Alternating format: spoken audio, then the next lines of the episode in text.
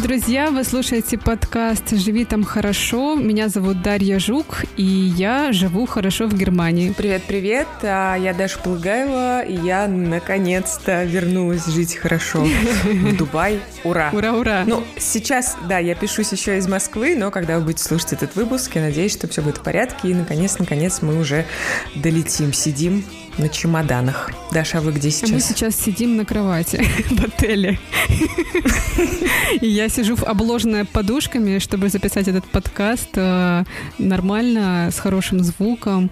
А Филипп лежит рядом и молчит э, по моей просьбе. Ну а если ты интересуешься, где я сейчас нахожусь, то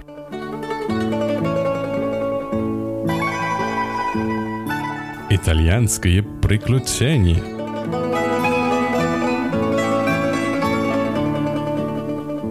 Мы сейчас, та-да-дам, находимся на острове... А, Филипп, как называется остров? Ла Мараделла.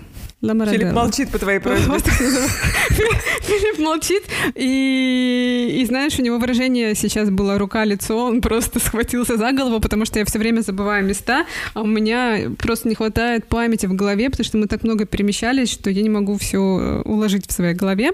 Но мы сейчас а, на Сардинии, как ты знаешь, а, в северной части Сардинии, и уехали на два дня на остров Ла-Мадалена, а я сказала Ла-Мадареро, господи, боже мой. Мараделла, Марадонна. Мадонна, Марбелья. Марбелья, как ее там, Марокко. Да. Маргарита. Ла Маргарита, да. Налейте нам Маргариты. В общем, а, история такая. Как ты знаешь, я тебе рассказывала в прошлый раз в нашем эпизоде, мы планировали в октябре исследовать итальянский каблук а, и регион, который называется Апулия. И вообще мы мечтали о том, чтобы оказаться на пляже, на солнце, на море последние полтора года, и поэтому мы думали, что вот как раз в октябре все должно случиться. Местные обещали нам классную погоду, э, не сезон, мало туристов, но при этом отличная температура воды, воздуха и всего на свете. И что ты думаешь? Э, мы в какой-то момент открываем посмотреть прогноз погоды, и видим, что надвигается шторм, а, из Лигурии, дальше по центральной части Италии и на юг. То есть э, штормовое предупреждение, ливни, э, град, и ветер, и все на свете. В Лигурии при этом страшное наводнение. Мы понимаем, что ну, нет смысла тут э, быть, если мы хотим какой-то пляжный отдых. Надо что-то придумывать, в какое-то другое место переезжать. При этом Филипп очень хотел быть на пляже и тут же начал гуглить какие-то варианты, дешевые билеты в Египет и в Тунис. Ему говорю, аксти, господи, куда мы еще сейчас с 10 чемоданами полетим? У нас подушки, два чемодана, 10 сумок. В общем, я нагуглила Сардинию, и мы нашли билеты за 14 евро в Сардинию и прилетели сюда на 12 дней. Даша, это я из будущего записываю снова для тебя аудиосообщение. Это уже становится какой-то традицией. Морские аудюхи. Мы сейчас сидим в летней кафешке, в летней октябрьской кафешке на берегу моря, на юге Сардинии, на одном из самых известных, э, знаменитых пляжей. Знаменит он потому, что здесь напротив нашего, собственно, пляжа, на котором мы сидим, возвышается такая гора-остров, э, до которого можно дойти пешком, вот практически по воде. Очень хочется уезжать. И мне кажется, что мне не было грустно э, вот так, как сейчас, когда мы уезжали из Умбрии, когда мы уезжали из Тосканы, когда мы покидали Лигурию. Как-то нам очень сильно понравилась Сардиния. Если честно, хочется тут остаться. Просто хочется тут жить. Филипп, are you feeling sad? Yeah, very sad actually. Why? I don't know why. I feel maybe not sad. I feel nostalgic for the feeling that I'm having right now because I'm projecting into the future what I'll be missing. It's kind of weird. И тут просто роскошно. Но ты знаешь, потому что ты здесь была. У тебя тут был медовый месяц, да? Да, да. Когда Даша сказала про Сардинию, да, я начала вспоминать, что у нас, у нас там был медовый месяц, и э, Даша меня спрашивает, а где, в каком городе, а, а что, а где вы, де... а что вы делали там, а где вы жили? И я поняла, что я просто не помню ни, ну, вообще ни одного названия города, кроме столицы Кальяри, где мы были просто проездом, и в какой части Сардинии мы были, я не помню, я помню только очень красивые картинки вспышками. Было, и, и что было клево, было хорошо. Видишь, я, я, я тебя понимаю, я тоже забыла название острова, на котором мы находимся.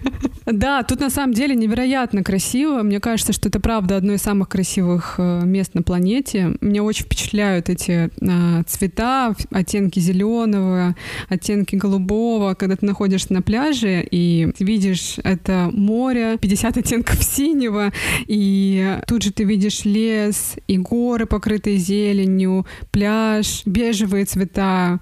И все это так красиво в этом э, свете итальянского солнца. В общем, это правда очень-очень-очень классное место. И э, мне, когда мне кузина Филиппа написала, Даша, насколько, на, на какое количество времени вы приехали, я написала на 12 лет, хотя я ошиблась, написала на 12 лет. Видимо, это мой внутренний... 12 лет рабства. 12 лет рабства. На самом деле, ты знаешь, мы сегодня прям задумались о том, что, может быть, правда, нам стоит выбрать место для переезда здесь, в Италии. И, ну, пока это, конечно, все такие какие-то мечты, я не знаю, как это осуществить, но мы подумали, что Сардиния, правда, был бы классным местом на какое-то время сюда дислоцироваться, если у нас будет по-прежнему хорошая онлайн-работа. И тут есть, э, на самом деле, довольно много иностранцев, которые тоже переехали, и буквально на днях мне рассказали историю э, девушки, которая родилась э, в Чернобыле, пережила катастрофу, и потом оказалась на Сардинии. Я уж не знаю, я очень хочу с ней связаться, может быть, мне даже удастся какой-то маленький комментарий для нашего подкаста с тобой записать. Я уж не знаю, после катастрофы она прям сюда переехала или это случилось позже, но вот она вышла замуж за местного чувака и сейчас работает э, на Сардинии дантистом. Вот. Не рентгенологом, нет. Да, слушай, ну интересно. Но я, я все-таки, я очень люблю Италию, обожаю, мечтаю вернуться, попутешествовать, но мне кажется, что туризм и иммиграция в Италию — это разные вещи. Мы, кстати, все задумали исследовать э, Италию, может быть, в одном из выпусков, прям подробно-подробно про нее поговорить, и как раз, может быть, узнаем, э, чем иммиграция в Италии отличается от туризма итальянского. Да, у меня уже есть история про итальянскую бюрократию. Так что, да, расскажу и про минусы. Прекрасно. Ну, мы будем продолжать рассказывать про Дашины итальянские каникулы. Да.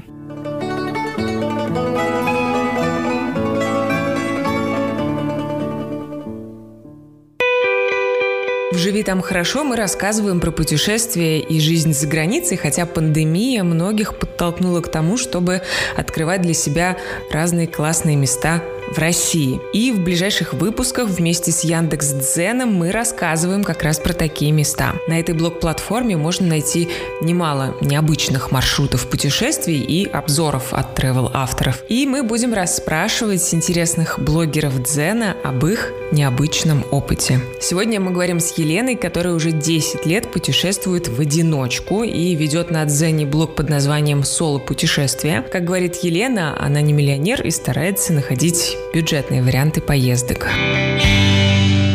Елена, здравствуйте. Здравствуйте. Вот вы путешествуете э, в формате соло. Какие, как вам кажется, есть плюсы и минусы у путешествий в одиночку? Плюсов много на самом деле. Первое, самое главное, наверное, это свобода.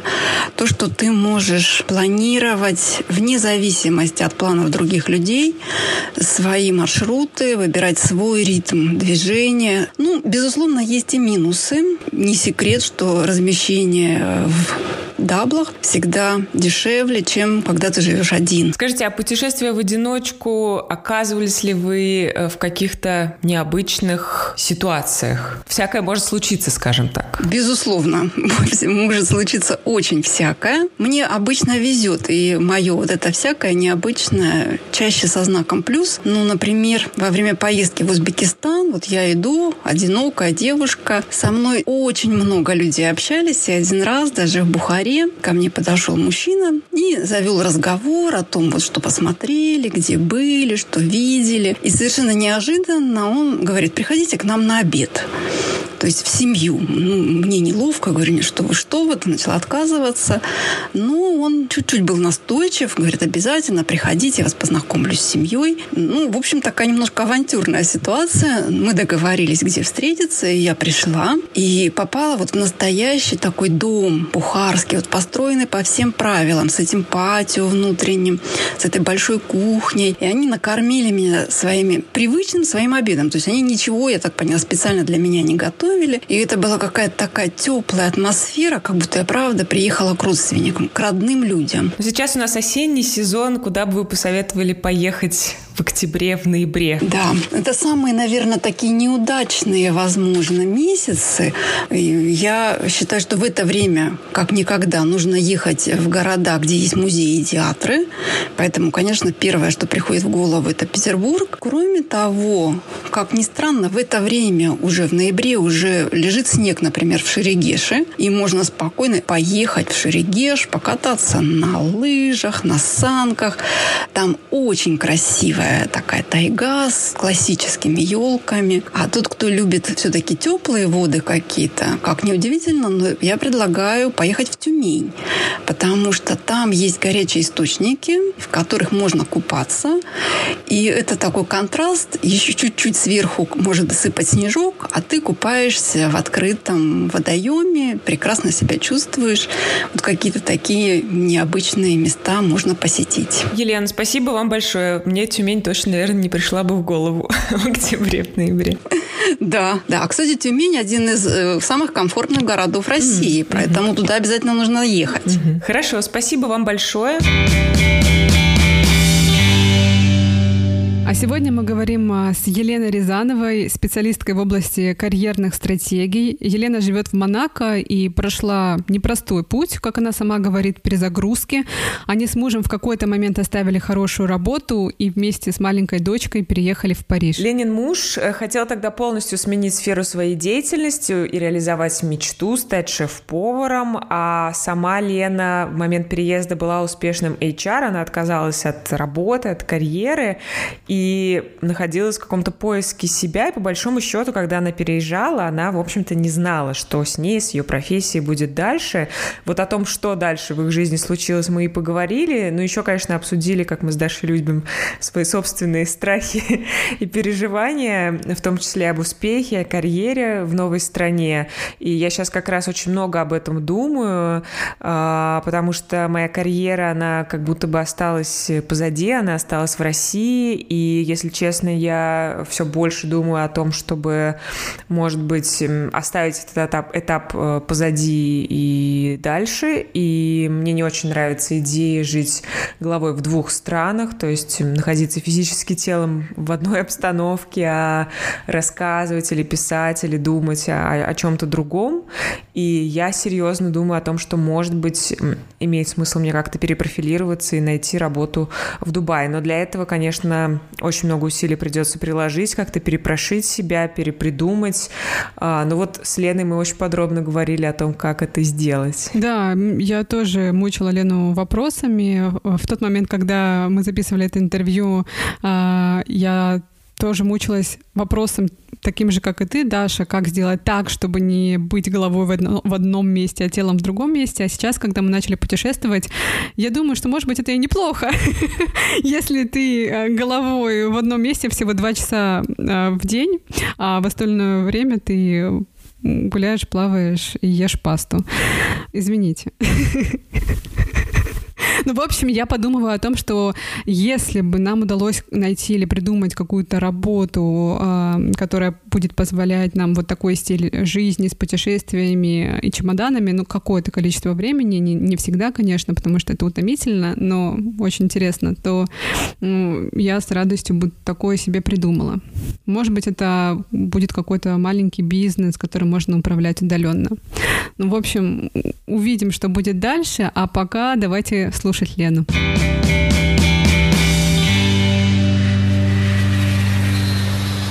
Елена, добрый день. Спасибо большое, что пришли к нам с Дашей в гости в наш подкаст. Очень рада вас видеть. Здравствуйте, спасибо, что позвали. С удовольствием. Елена, 10 лет назад, в 2011 году, вы с мужем и дочкой приехали во Францию из России. А, вы оба в то время были состоявшимися профессионалами, вы работали в HR, ваш муж был менеджером проектов, но в какой-то момент вы все оставили и решили фактически начать новую жизнь. У меня такой вопрос. Зачем вам это было надо? А, мы ничего не оставили, начнем с этого. Потому что когда ты становишься профессионалом, все, что у тебя есть в твоей голове, ты перевозишь с собой весь свой опыт, все свои навыки, все свои способности, умения. И на тот момент только казалось, что все осталось, и какое-то совершенно какое-то обнуление произошло. Но на самом деле, конечно, нет. Когда нам а, когда мы уже кем-то становимся, куда бы мы ни поехали, что бы мы ни планировали поменять, э, это всегда будет такой несгораемый капитал, который находится внутри нашей головы. Это хорошая новость для всех. А я к этому пришла не быстро, должна сказать, потому что у меня, конечно, тогда было полное ощущение обнуления, но мы это сделали, тем не менее, несмотря на то, что было очень страшно и не было никакой страховки, а, потому что было понятно, что с каждым годом вероятность этого события, она э, снижается, снижается и снижается. И а, вот этот рестарт произошел, когда мне было 38, и ну, сейчас я понимаю, что я и сейчас готова что угодно поменять, потому что я уже, кто однажды уже прошел через перемены, выжил, понимает, что ты просто готов ко всему. Но на тот момент, на тот момент было понятно, что если мы будем так и жить в, в размышлении, что а вот если бы когда-нибудь так сложились обстоятельства, что Рома бы смог получить диплом шеф-повара и начать свою карьеру а, в ресторанном бизнесе, а я бы, наконец, а, придумала бы что-то для себя другое. Но стало понятно, что никогда они так не сложатся, надо их как-то складывать.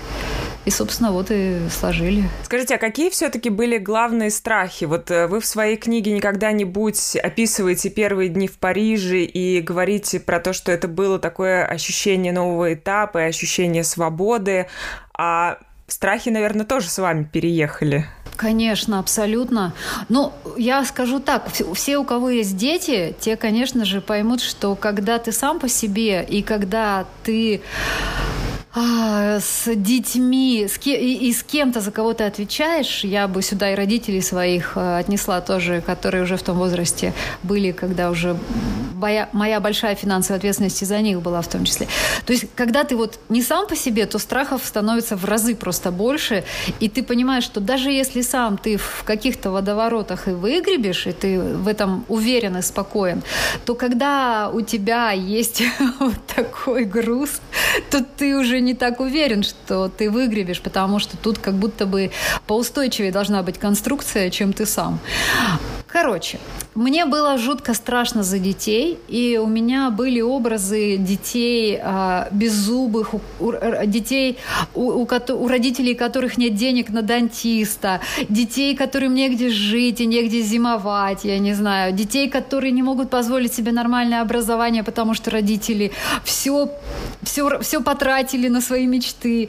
И вот это все, ну, я не могу сказать, что я прям засыпала и просыпалась с этим, но я, я скажу так, фон фоном оно все время как-то присутствовало. И я не могу вспомнить дня, когда я бы проснулась и бы на сто процентов знала, что все будет хорошо. Всегда было ощущение, что все может пойти по абсолютно разным сценариям, и а, однажды может наступить та точка, в которой ты просто горько можешь пожалеть, что ты так вот решился встряхнуть свою жизнь основательно. Это был первый страх. Второй страх равный, может быть равный а, по значимости, но у меня он точно возникал с той же регулярностью. Это страх, что ты выпал с корабля истории профессионально.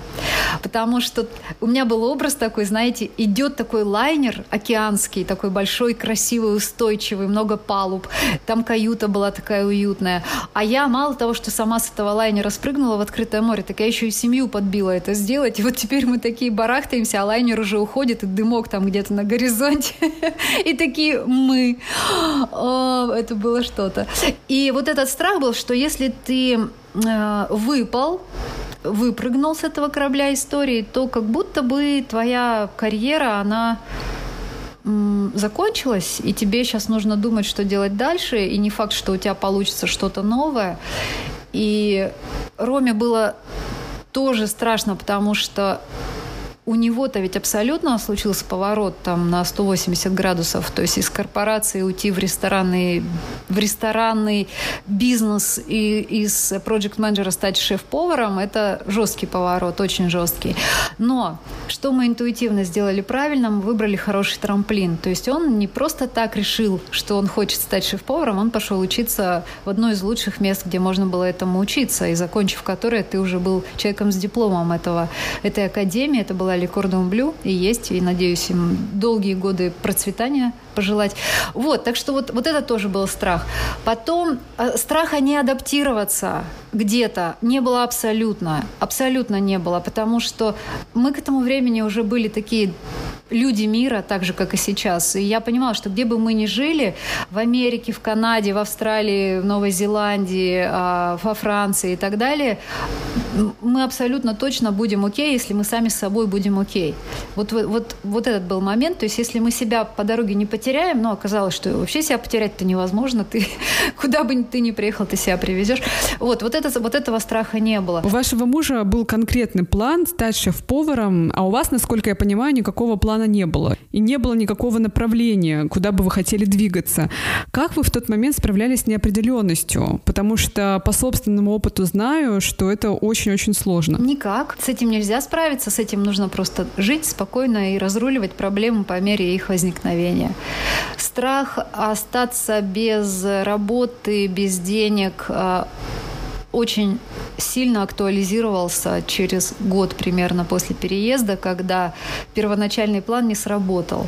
Первоначальный план был, что после окончания Le Cordon Bleu Рома находит работу и начинает работу, работать, а я к этому времени должна была уже разобраться с тем, что я хочу делать, и тоже что-то начать делать. Я планировала пойти в сторону фотографии и думала, что к этому времени я уже смогу даже какие-то свои снимки продать и так далее. Но План тоже не сработал, потому что, пойдя в сторону фотографии, я поняла, что мне это не так интересно, как я думала. Вот. И э, тогда стал большой вопрос, а что же мы будем делать дальше? И мы тогда просто стали решать, этот вопрос и думать, окей, если не сработали первые планы, давай думать о втором, что было бы сейчас интересным продолжением того, что мы уже успели сделать. И мы поняли, что, наверное, было бы прикольно сделать проект, такой бизнесовый проект, гастро, гастрономический тревел. Хотела сказать гастротуристический, но звучит фигово. Гастрономический тревел в Провансе. Мы очень любим Прованс, мы хорошо знаем Прованс, мы э, наверное, свою старость проведем в Провансе, я так полагаю. Ну, пока это еще большой знак вопроса. Но, тем не менее, на тот момент точ, точкой притяжения для нас был Прованс, и мы подумали, что а давай сделаем гастрономический проект в гостях у шефа в Провансе. Сделаем, а, снимем классный дом, в который к нам смогут приезжать люди, и мы будем им показывать Прованс, ты будешь делать мастер-классы, и вообще это будет такой такой прикольный experience. То есть создадим людям Прованс как experience. И мы это сделали. Если бы сейчас, при тех условиях, обстоятельствах, при, при всем при том, при том количестве социального капитала, который у нас тогда был, ну я про подписчиков и так далее, я бы сейчас отговорила каждого, кто захотел бы это повторить. Я бы сказала, нет, это не получится, и привела бы прямо кучу аргументов. Как ни странно, это получилось. И когда мы сделали первый сезон, и оказалось, что мы не просто все деньги инвестировали, они еще и вернулись, и мы можем продолжать, это прикольно, мы будем продолжать, у нас уже запросы на следующие сезоны и так далее, и так далее. Тут случилась удивительная встреча с ресторатором из Монако, которому был нужен шеф. И он тоже приехал к нам в Прованс с нашей подругой. И они с Ромой как-то вот договорились о том, что М, интересная возможность, ну давай подумаем о ней, давай посмотрим. И в итоге мы в конце вот этого первого нашего сезона закрыли проект и переехали в Монако.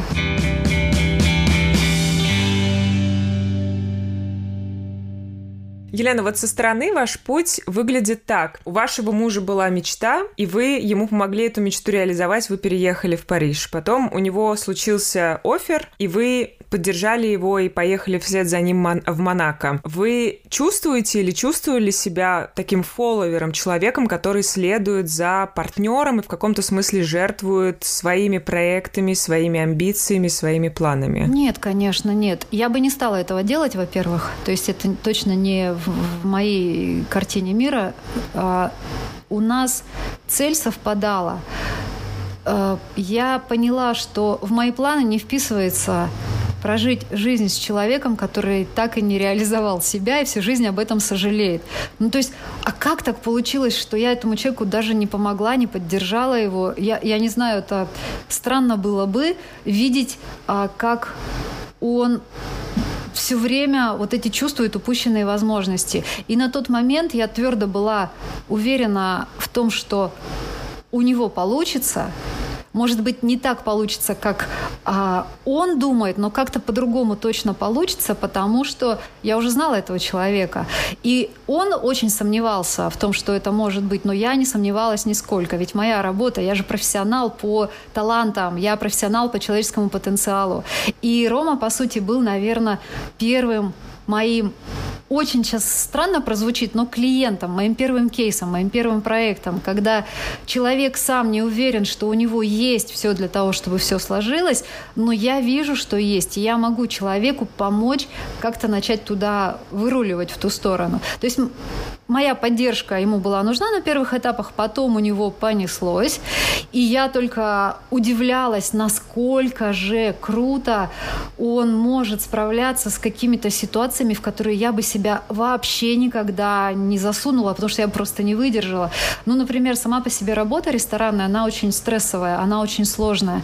И когда ты работаешь в, в таком страшном темпе, и когда ты в этом страшном темпе должен еще следить за всем остальным, кроме того, что происходит у тебя на сковородке, то есть вообще за, за всем, как ресторан функционирует, за тем, какие у него поставщики, качество всего постоянно проверять и контролировать. И когда при всем при этом, а, где кто-нибудь в TripAdvisor пишет, а вы знаете, я заглянул через окошко на кухню этого ресторана и увидел, что у них хлеб лежит на полу, хотя, конечно, этого не было, но человек так написал. И при этом ты должен как-то собраться, отреагировать на это адекватно и дальше снова идти на работу, а, и продолжать. Хотя, ну, я, я бы, наверное, короче, он справился. И, и когда он говорит, нет, это, Лен, то, что будет, это будет слишком сложный переход, я не уверен, что я могу взять на себя такую ответственность и так далее, и так далее, я, я уже знала, что, конечно же, справится. Вот, а сама я, мне нужно было время, чтобы разобраться, что я хочу делать. И когда мы начали проект «В гостях у шефа в Провансе», он мне был интересен а, как в принципе проект, но потом я планировала от него отойти и уже больше заниматься вопросами карьеры, вот то, чем я занимаюсь сейчас. То есть мне тогда уже было понятно, что я туда возвращаюсь, в свою тему. Мне было понятно, что я в ней хочу стать мега крутым профессионалом. Мне было понятно, что я буду инвестировать серьезные деньги в свое обучение, чтобы а, стать действительно крутым профессионалом. То есть вот это все стало понятно. И у нас была договоренность, что на второй сезон проекта, если мы, мы тогда думали, что он будет, что на второй сезон проекта я отхожу от дел. И когда мы переехали в Монако, я пошла регистрировать себя как независимого профессионала. То есть я взяла бланки, а, где я все, все заполнила бланки, чтобы получить разрешение здесь практиковать как независимый профессионал. А, я пошла регистрировать счет в налоговой, в банке, вот все-все-все вот это вот. А почему это было важно? Потому что я должна была себе как-то показать, прямо вот, ну, обосновать, не знаю, увидеть, увидеть, увидеть в реале, что это моя история, она сейчас начинается. То есть не просто я здесь, потому что у Ромы здесь джоб-офер, потому, а потому что здесь а, моя база, здесь я работаю как профессионал, здесь я плачу налоги, здесь моя визитка, на которой написано, кто я, и мой адрес. Здесь зарегистрирован мой офис. То есть вот для меня вот эти вещи были очень важны. И хотя мне говорили, блин, Лен, ты же можешь сидеть в хоум-офисе, работать а, по интернету, и никто же не придет тебе не скажет, почему ты не платишь налоги. Зачем ты платишь налоги, тем более они такие большие. Ну, а социальные налоги просто довольно-таки э, объемные. Хотя так, в принципе, НДС у нас нет. Подоходного тоже нет. На, на таких маленьких, как я, я имею в виду. Вот. И но мне было важно, чтобы это было, это было по-взрослому, по-серьезному. И поэтому так я сделала и ни, ни секунду об этом не жалею. То есть это а, партнерский проект был изначально у него свой путь, у меня свой, но направление у нас общее. В России вы были специалистом по талантам, специалистом по карьере, а переехав, вы решили отказаться от этой роли, забыть ее и начали поиски в совершенно другой сфере. Но в итоге вы вернулись к тому, от чего сами же и бежали. Такая ирония судьбы и карьеры. Как так получилось? Расскажите. К тому моменту, как мы сделали свой рестарт, у меня было порядка 15 на тот момент лет опыта в теме развития людей, развития карьеры, карьеры, и я, уходя из компании, где я работала, а, я плотно, как я думала, закрыла дверь в эту тему, чтобы никогда не возвращаться, чтобы идти дальше, чтобы все, что связано с развитием людей, с их потенциалом, забыть, потому что мне это больше не интересно. Это было мое представление о том, а, что эта история для меня закончилась. Теперь я понимаю, почему это произошло потому что я спутала тему с форматом работы в этой теме. То есть я была менеджером по талантам восточноевропейского подразделения компании и отвечала за развитие талантов, э, не знаю, потенциала карьеры, как это проще сказать, для вот, вот этой, для вот трех с небольшим тысяч людей, я занималась большими процессами, проектами какими-то, то есть, понятное дело, что я с ними индивидуально не работала. То есть я была, ну, такая классическая менеджерская работа. И когда я думала о теме таланты и развитие потенциала, и развитие карьеры, мне эта тема приходила в голову ровно в том образе, в котором я работала тогда. То есть это корпоративная работа, это вот эти же процессы, эти проекты. И это, была когнитивная, это было когнитивное искажение, это была ошибка мыслительная. И очень многие люди ее совершают, я вижу сейчас, поэтому это абсолютно типичная ошибка. Когда человек приходит и говорит, финансы не мое, я хочу искать что-то другое. И я говорю, а финансы это что? И человек говорит, ну финансы это, и уже сам постепенно отвечая на вопрос, может выйти на то, что это финансы, так же как тема развития карьеры, любая тема. Это огромное поле профессиональное, в котором в разных форматах разные профессионалы в разных нишах присутствуют, и ты можешь любом профессиональном поле, в любом, по сути, найти эту нишу под себя, или, а если не найти, то создать. И вот тогда мне так, конечно, не казалось. Мне казалось, ну нет, мне, нет больше для меня энергии в этой теме, я ее закрываю, пойду учиться фотографии. Я пошла учиться фотографии. И когда я поняла, что в фотографии как будто какой-то большой-большой смысл пропущен для меня, и я подумала, ну как же так? Я пошла, потому что мне было так интересно. И оказалось, что это неинтересно. Сейчас я понимаю, что я проверяла гипотезу, а тогда-то я думала, что я прямо уже пошла-пошла. И на каком-то этапе вдруг постепенно, случайно мне казалось, все больше и больше вопросов, запросов, мыслей, каких-то вот э, разговоров на эту тему стали в мою сторону приходить именно на тему, как себя найти как сделать переход карьерный, как пережить кризис и так далее. И я думала, во-первых, а почему меня об этом спрашивают? А во-вторых, я думала, ну мне же это не интересно. Но при всем при этом оказалось, что мне, во-первых, это мега интересно, а во-вторых, меня спрашивают, потому что я только об этом, черт побери, и говорю. Я пишу только об этом, я говорю только об этом. И оказалось, что я в этой теме жила, дышала ею, интересовалась ею, но я при этом была уверена, что она меня не интересует. Вот такой парадокс. И я его часто вижу в практике сейчас. Так вот, а поворотным пунктом случилось, когда мой сын спросил меня, как мне устроиться на стажировку или на работу в компанию, если у меня нет опыта. И я, сидя редактирую фотографии у себя там на учебе, ему так говорю – коротко. Ну, нет опыта, продавай потенциал. Он говорит, хорошенький ответ, а как? Я говорю, ну слушай, Егор, системе стажировок есть некие процессы, которые, если вот знать, как они устроены, то можно очень здорово проявиться, то есть предъявить то классное, что у тебя есть, и тебя разглядят. И он говорит, расскажи мне все это от начала до конца. И я подумала, черт, рассказать от начала до конца, это прям надо брать и чуть ли не делать презентацию, потому что он запутается, я его запутаю. И я говорю, слушай, давай так, я сейчас с фотками закончу, и я тебе сейчас накидаю презу, ну, корпоративные корни, куда без презы, накидаю презу, и тебе сейчас все расскажу. И он говорит, ну окей. Я закончила фотки, я села, и я основные пункты прямо буллетами в эту презу зафигачила. И говорю, ну идем, покажу, все расскажу. И начала ему рассказывать, рассказывать, рассказывать. И он говорит, ты серьезно все это знаешь? Я говорю, ну мне же не показалось, я вот тебе это рассказываю, знаю. И он говорит, мам, блин, это круто.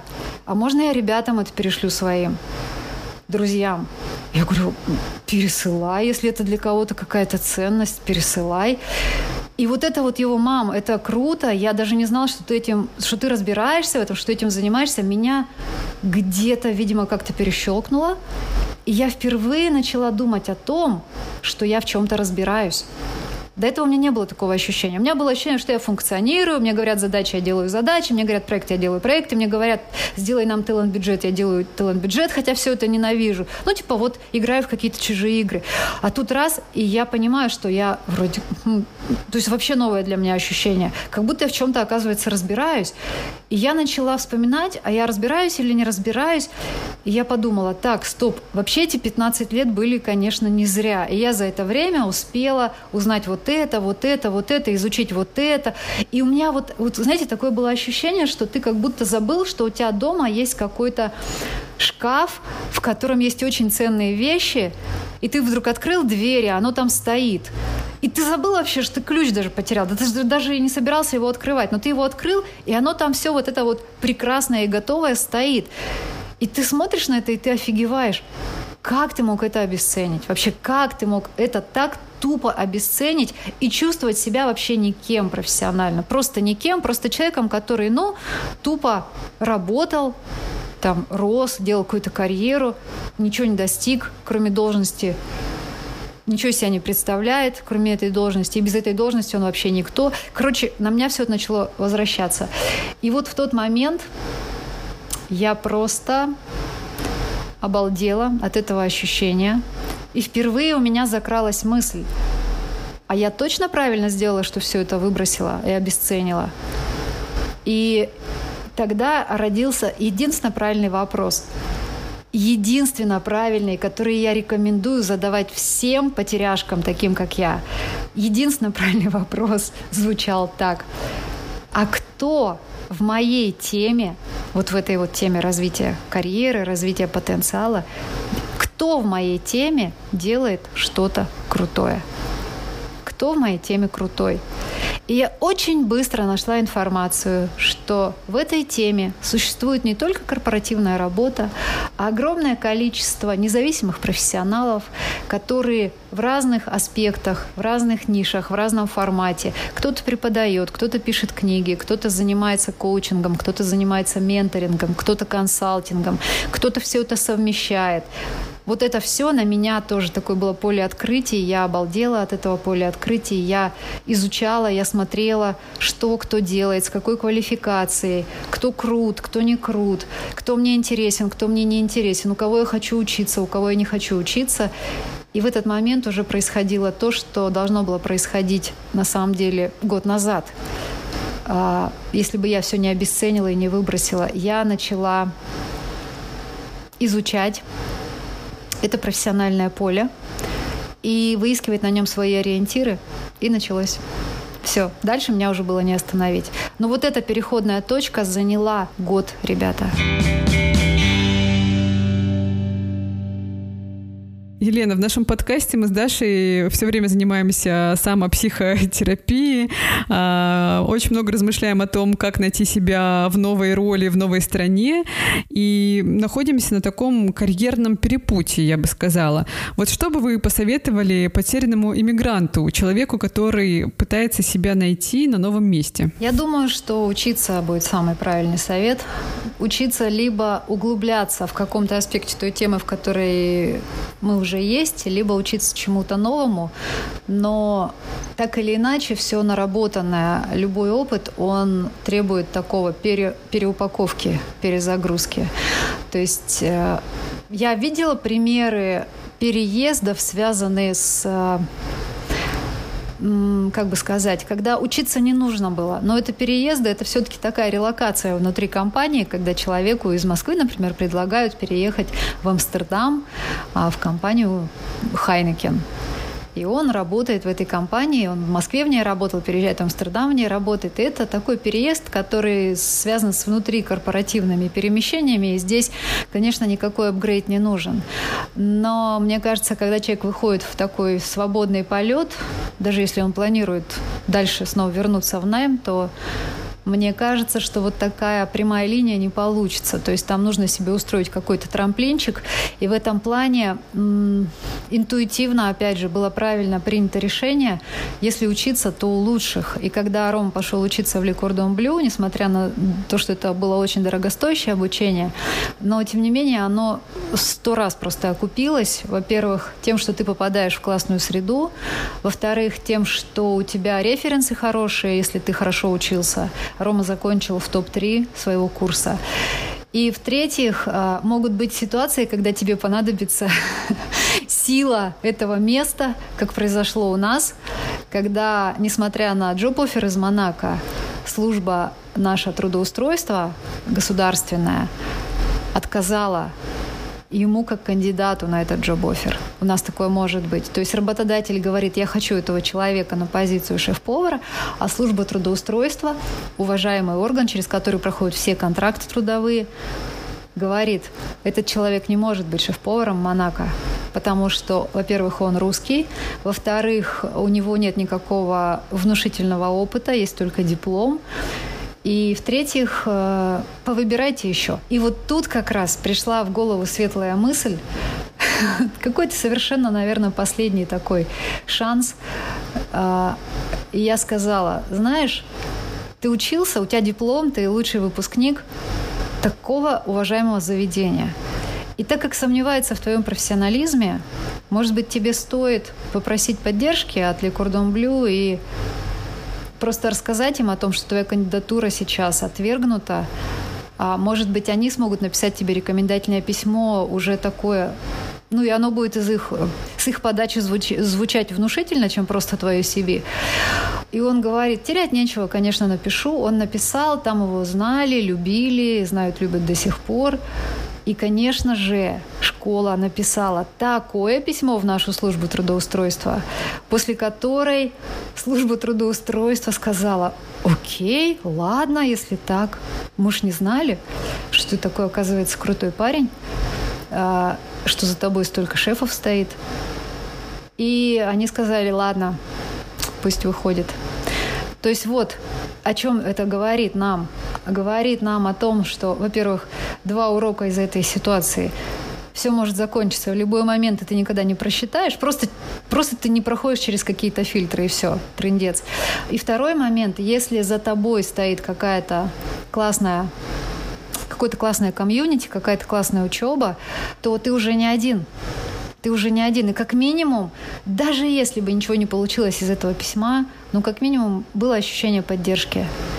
Вот, поэтому я считаю, что учеба, а особенно не просто учеба абы где, а учеба именно в разряде трамплин, то это было бы, это, наверное, самый классный вариант. У нас, Даша, есть к вам пару личных вопросов, хотим воспользоваться служебным положением. Давайте. Про учебу это интересная мысль, потому что у нас, Даша, так получилось, что наши профессии, мы журналистки по профессии, много лет э, работали в Москве, они завязаны на язык. И, с одной стороны, в эмиграции, особенно сейчас, в пандемию, удаленка процветает, мы можем продолжать работать на Россию, и вообще никаких проблем с этим нет. С другой стороны, мы теряем шанс интегрироваться в местном комьюнити, и мы как бы одной ногой там, другой ногой здесь. Вот как разрешить это противоречие, как понять, в каком формате нам дальше вообще продолжать э, жить в эмиграции и работать? Ну, я думаю, каждый из вас разрешит его как захочется, но что я вижу в этой ситуации? Вот это ощущение не там и не здесь, вот это ощущение двойственности, оно, конечно, не работает на долгой перспективе, и через некоторое время а, люди начинают ощущать, что их профессиональная идентичность, она размывается. Это как э, кто-то там говорил, сидеть одной попой на трех свадьбах. То есть не получится так. И я рекомендую, э, если это не профессиональная учеба, которая там именно про журналистские навыки или про писательские навыки, пусть это тогда будет учеба, связанная с языковой интеграцией. То есть это может быть учеба писательская или журналистская, но на английском, и которая вот именно прокачивает вот, вот эту способность. И вот после нее будет вот, процесс очень ускорится. То есть получается та же самая учеба и, и, и, или просто языковая учеба. Пусть не журналистская, писательская, а просто языковая учеба, но тоже связанная с английским. То есть когда ваш английский из прекрасного становится там суперпрофессиональным и еще мега суперпрофессиональным, то есть вот так. Э, я думаю, что вот это раздвоение, оно очень замедляет. И тут, когда человек понимает, с кем он будет работать, в какую, в какую комьюнити он будет интегрироваться, а у меня по ощущениям, что а, там, через некоторое время, если все хорошо, и ты не сдался, не, не, не, не откатился назад, а ты продолжаешь развиваться уже в новой среде, то ты постепенно не просто где-то локализуешься, ты наоборот становишься таким а, глобал человеком. То есть ты понимаешь, что тебе ты не просто присутствуешь в какой-то точке географической, а если уж играть по-крупному, и ты решил задачу, что ты хочешь жить там-то, так начинай играть действительно по-крупному и интегрируйся в глобальное сообщество. И вот здесь, конечно, английский номер один приоритет, просто номер один. И я хочу сказать, что нет и года, чтобы я не инвестировала серьезные деньги в изучение английского, либо в какие-то его разные аспекты, либо еще во что-то, потому что, ну, например, даже написать письмо а, коллегам, которые занимаются разработкой какой-то концепции, допустим, связанной с моей сферой, и написать это письмо, чтобы звучать профессионально, а ты не можешь просто сесть и написать его на том языке, на котором ты напишешь, не знаю, подруге или автору книги, которая тебе понравилась. То есть твое присутствие очень зависит, твое профессиональное присутствие очень зависит от уровня языка. Поэтому, как бы вы ни решили а, эту дилемму, но я думаю, что все-таки так как а, амбиции, я думаю, у вас есть, то все-таки перевесит вот эта вот а, глобальная профессиональная часть. Вы посоветовали сосредоточиться на английском языке, если мы хотим развиваться в медиа в новой стране. Я согласна, это супер важно. Вообще без английского никуда. Возможно, это мои личные страхи и стереотипы, но мне кажется, что очень сложно конкурировать с native спикерами. Практически невозможно, но если есть цель построить классную карьеру. А работать в какой-нибудь э, дурацкой захудалой газетенке, честно говоря, не хочется после того, как ты поработал в классных медиа в России. Как тут быть? Что вообще с этим делать? А у меня встречный вопрос. А, когда я говорю про глобальность, я не имею в виду какую-то газетенку или какое-то средство массовой информации, там чисто американское, например, или еще какое-то. В глобальном мире на английском языке говорят все. Это язык общения и с китайцами, и с австралийцами, и с э, британцами, и с германцами, и с немцами, и со всеми, со всеми, да, то есть это общий язык. И когда я говорила это, я имела в виду, что вы не обязательно должны приземлиться в каком-то средстве массовой информации, которое пишет на английском. Я имела в виду безграничное количество возможностей. Вы сами можете создать такое средство массовой информации, информации. Вы сами можете стать тем человеком, который будет создавать разные вообще варианты в медийном пространстве, которых сейчас, может, даже еще не существует, но ничто вас не будет ограничивать, потому что вы будете владеть словом, и не обязательно вам проходить через чьи-то фильтры и отборы при приеме на работу, если вы хотите это делать. Почему вообще возникла идея, что вы должны где-то приземлиться? Вот видите, как срабатывают вот эти стереотипы? У вас впереди все поле открыто. Выбирайте любое направление, экспериментируйте, дерзайте, делайте крутые вещи офигенные, которых могло еще не существовать. А вы, а у вас в голове прокручивается образ каких-то людей, которые куда-то устроились и до сих пор не конкурентоспособны. Вот так оно работает. Вот, этот вот, вот эти вот все шаблоны вот так разворачиваются. Что мы в какой-то офисной и корпоративной среде должны обязательно построить маленькую свою карьерку. Ну, конечно. А вы, может быть, таким крутым станете, не знаю, с человеком, который что-то новое привнесет в этот мир, или присоединиться к какому-то проекту, где не будет вот этих вот фильтров а, на какое-то там соответствие. И они придут потом к вам, эти ребята, которым кто-то не попадает и скажут, а могли бы вы для нас что-то делать, а, там, не знаю, колонку вести или дайте нам интервью, как у вас это получилось. То есть это, это, это мир сейчас другой. Когда те люди 10 лет назад приходили работать, мир был такой, когда нужно было пристроиться куда-то и чему-то соответствовать. А сейчас мир другой, он абсолютно открытый, он свободный. Мальчик, который играет на пианино в деревне, а глухой в каком-нибудь, не знаю, забытом миром пространстве, он может может играть на пианино в Ютьюбе, и если он действительно крутой, о нем все узнают. Ему для этого не нужно арендовать Карнеги Холл, понимаете?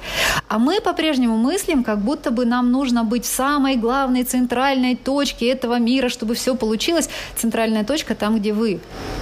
Все. Дальше творите, что хотите. То есть не нужно себя ограничивать. Мы живем в совершенно другом мире. Десятилетние шаблоны не сработают. Вы в одном из интервью рассказывали, что среди ваших клиентов и клиенток часто оказываются женщины с детьми, которые решают вот эту вот проблему, как им и оставаться мамой, и делать собственную карьеру, но не жить в одном только амплуа мамы и растить ребенка. Я полгода назад стала мамой, и я всегда была очень амбициозным человеком. Но, э, знаете, есть такая поговорка, что никогда, кроме как в декрете, не хочется работать так сильно. Да, да, да. Мне захотелось работать еще сильнее, чем обычно. Но при этом э, я нахожусь в новых для себя обстоятельствах. Я мама. Я живу в эмиграции в другой стране. Я еще до конца не перепридумала себя в новых обстоятельствах. Как тут-то вообще не потеряться, с чего начать? Угу.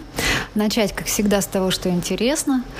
И как не потеряться? Вот смотрите, сейчас у вас очень сильно сократилось время, связанное с вашим профессиональным развитием, да? Да. И очень сильно увелич... увеличилось время, связанное с вашей ролью материнской и семейной. Кстати, поздравляю вас. Спасибо. Полгода. У вас девочка, мальчик? Девочка, Маша. Девочка. Полгода, полгода малышки. Чудесно.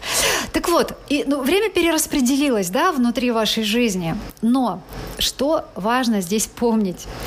Даже если у вас, Даша, есть один час в день, но вы в этот час чувствуете себя классно и делаете что-то, что вам по-настоящему интересно, например, вы что-то там изучаете этот час, и вот не больше этого часа, то все равно у вас будет ощущение, что у вас движ продолжается, что вы развиваетесь в чем-то. Просто вы должны быть очень-очень избирательны в том, чем наполнить этот час. А как обычно происходит? Вот мама с недосыпом вынырнула, значит, из ребенкиного сна. Такая говорит, о, он сейчас час будет спать, я что-то час поделаю.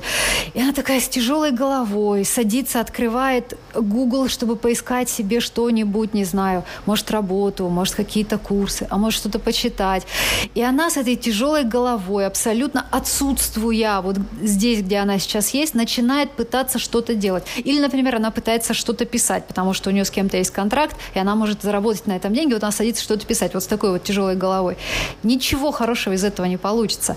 Лучше сделай так, что у тебя пусть будет один час, но ты все так сможешь сделать, что ты один всего лишь час будешь в нормальном состоянии. И пусть этот час будет, не знаю, рано утром, у кого-то поздно вечером, всего лишь один, а может даже один в неделю, это тоже неплохое начало. Но ты будешь в таком качестве присутствия в этом часе, что у тебя будет ощущаться в этом жизнь. И вот тогда все будет круто. А если у тебя будет нянька, которая будет с ребенком половину дня, но ты все равно будешь в недосыпе, в раздрае, в каких-то метаниях, в сомнениях, будешь себя куда-то загонять и бояться, бояться либо писать на английском, либо, либо бояться писать на русском, либо бояться вообще писать, либо думать, что все, все пропало, теперь я уже мама, теперь я непонятно кто. И так, или невротизм вот этот вот ощущать, срочно надо найти себя, срочно надо найти себя, найти себя. Вот 10 человек уехали в Америку 10 лет назад, они себя не нашли. И вот эта вся фигня будет происходить в голове, то будет полдня, будет 8 часов рабочего дня, пока няня с ребенком. Ничего не получится, ничего. То есть вопрос в качестве этого времени, а не в количестве. Мой час на исходе ресурсный.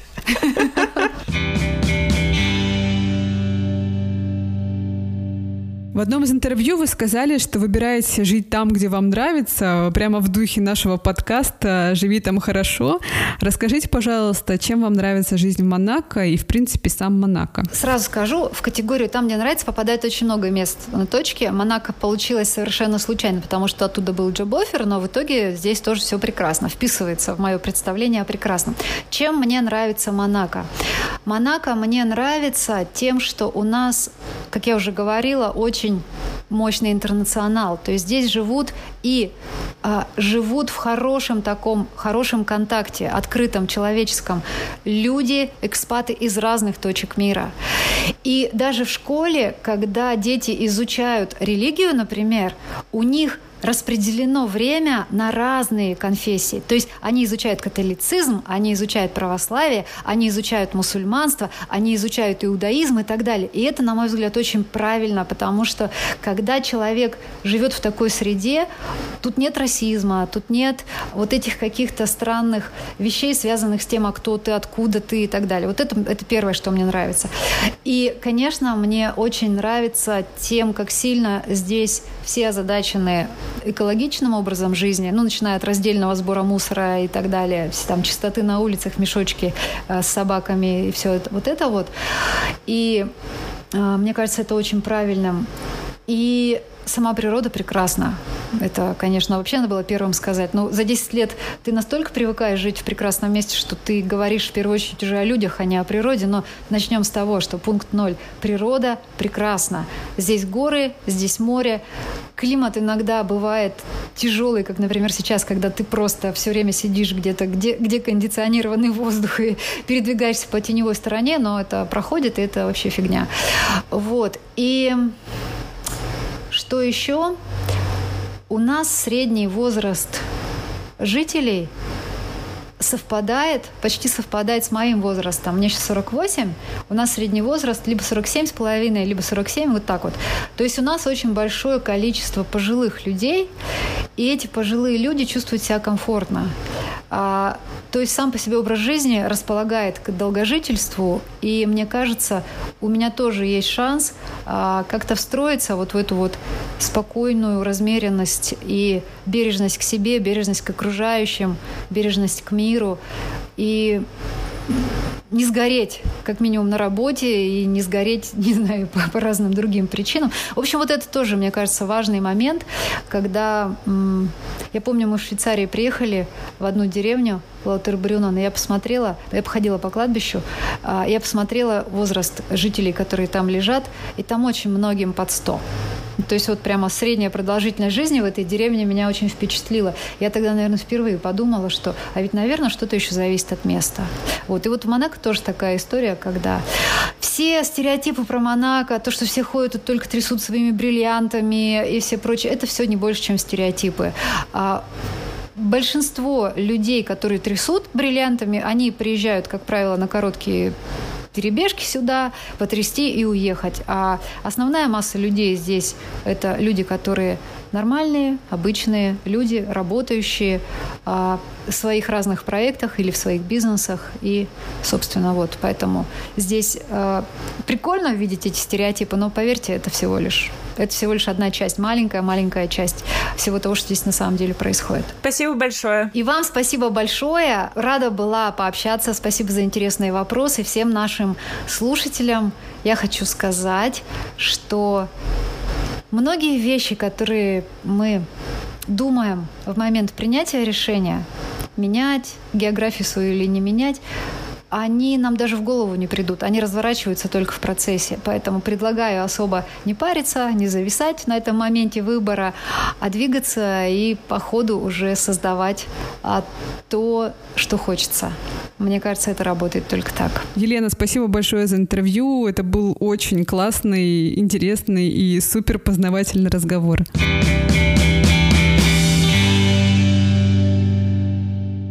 Спасибо, что дослушали до конца. Это был подкаст «Живи там хорошо». Подписывайтесь на наш Инстаграм и живите там хорошо. Пока-пока. Подписывайтесь на наш Инстаграм. Кстати, да, я обязательно там выложу фотографии из Сардинии. И вы увидите эти потрясающие краски, про которые мы с Дашей сегодня говорили. Пока-пока. В купальнике? А, ну, нужно в купальнике. Ну, если нужно, тогда в купальнике. Главное, чтобы подписались на наш инстаграм. Проголосуем. В общем, друзья, живите там хорошо. Ждем вашего фидбэка. И пока-пока. Услышимся скоро. Пока.